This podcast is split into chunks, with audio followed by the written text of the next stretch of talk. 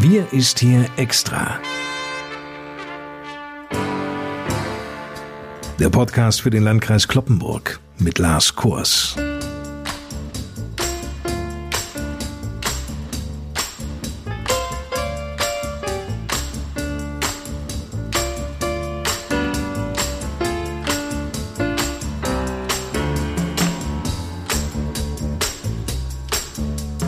Moin zusammen. Willkommen zur 75. Sonderausgabe unseres wöchentlichen Corona-Updates für den Landkreis Kloppenburg. Mitte nächster Woche, da tritt in Niedersachsen eine neue Corona-Verordnung in Kraft.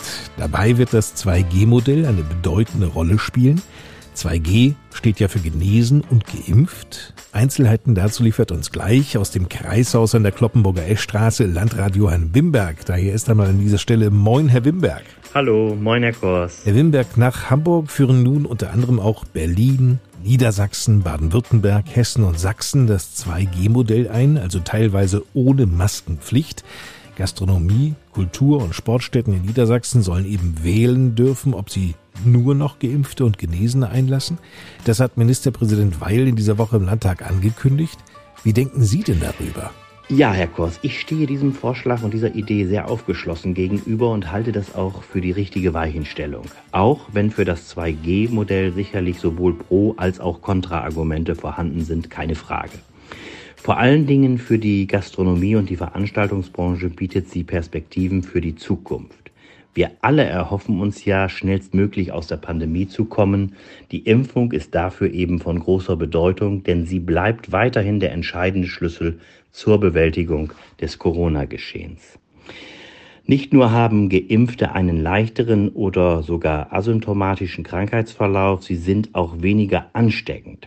Das heißt, wo viele Menschen zusammenkommen, kann das 2G-Modell uns ein Stück Normalität zurückbringen, denn Geimpfte schützen nicht nur sich selbst, sondern in der Regel auch deutlich besser ihre Mitmenschen.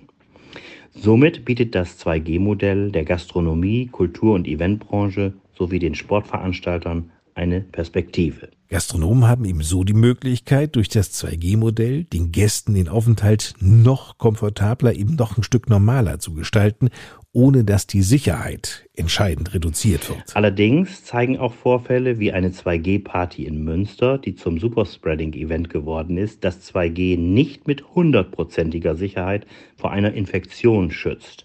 Lediglich der Krankheitsverlauf ist schwächer, was natürlich auch ein Fortschritt ist.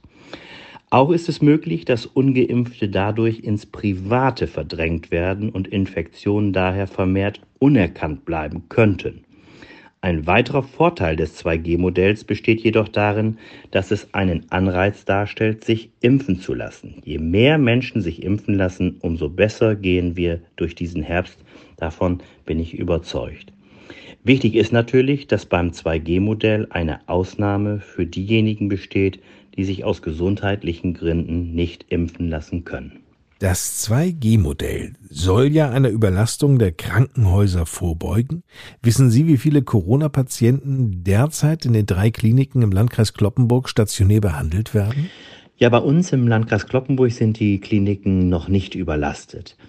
Aktuell können wir sagen, dass in den drei Kliniken drei Corona-Patienten behandelt werden und keiner auf der Intensivstation betreut werden muss. Wichtig ist allerdings, dass dies auch weiterhin so bleibt. Dafür ist es wichtig, dass die Impfquote weiter steigt, denn äh, das ist schon sehr entscheidend auch dafür, wer am Ende im Krankenhaus behandelt wird und wer nicht. Wir haben ja zwischenzeitlich auch die Erfahrung gemacht, dass die, die im Krankenhaus waren, im Wesentlichen ungeimpfte Patienten waren. Und das ist doch ein deutlicher Hinweis darauf, wen es betrifft am Ende und wen eher nicht. Was wird denn eigentlich aus dem 3G-Modell, das die Tests ja berücksichtigt? Ja, auch wenn das Land Niedersachsen einen Schritt in Richtung 2G-Modell machen will, so ist die 3G-Regel damit nicht aus der Welt. Denn der Entwurf für die neue Corona-Verordnung sieht vor, dass Gastronomie, Kultur- und Sportstätten wählen dürfen, ob sie das 2G-Modell anwenden oder am 3G-Modell festhalten wollen. Somit liegt die Entscheidung zwischen 2G und 3G bei den Betreibern bzw. den Veranstaltern. So kann man es zumindest aus dem Entwurf der neuen Corona-Verordnung des Landes ersehen. Haben Sie es auch gehört? Dänemark feierte in dieser Woche dank einer besonders hohen Impfquote von 86 Prozent mit mindestens einer Dosis das Ende der Pandemie. In der Gruppe der Menschen über 50 haben sich sogar 96 Prozent impfen lassen. Also Werte, von denen wir in Deutschland noch weit entfernt sind. Ist denn die Impfquote im Landkreis Kloppenburg noch einmal angestiegen, Herr Wimberg? Ja, auch bei uns steigt die Impfquote stetig weiter an. Wir sind ja auch weiterhin mit dem Impfbus unterwegs gewesen. Bei uns hier im Landkreis Kloppenburg haben sich bislang 103.728 Menschen eine Erstimpfung abgeholt, was einer Impfquote von 60,77 Prozent entspricht. Vollständig geimpft sind derzeit 96.989 Bürgerinnen und Bürger des Landkreises. Das entspricht dann einer Quote von 56,82 Prozent der gesamten Einwohner. Von einer so hohen Impfquote, wie es in Dänemark der Fall ist, sind wir in der Tat leider noch weit entfernt.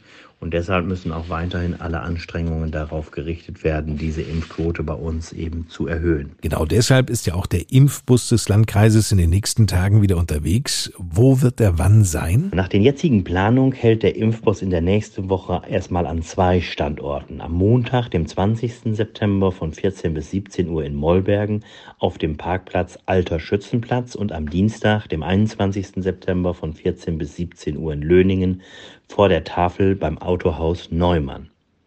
Die Impfungen werden dort mit dem Impfstoff von Johnson Johnson durchgeführt, bei dem man ja nur eine Impfung braucht. Der Impfstoff von BioNTech wird dort nicht mehr verimpft, da aufgrund der Schließung des Impfzentrums keine Zweitimpfung eben gewährleistet werden kann. So ist der aktuelle Stand der Dinge und wir müssen dann mal schauen, wie es weitergeht, weil das hängt auch dann von der Lieferung mit Impfstoff ab. Und da wir im Impfbus, wie gesagt, nur noch Johnson Johnson verimpfen, sind wir eben halt auch auf diesen Impfstoff dann angewiesen. Ich bin gerade offen gestanden gedanklich noch bei den Dänen, die ja das Corona-Ende feiern. Natürlich ist das Coronavirus auch in Dänemark noch nicht verschwunden, ist ja logisch, aber die Lage scheint eben aufgrund der hohen Impfquote beherrschbar zu sein. Ja, bei uns sieht's ja noch anders aus. Herr Wimberg, was meinen Sie denn? Sind die Dänen also zumindest was das Impfen anbelangt, möglicherweise solidarischer als die Deutschen?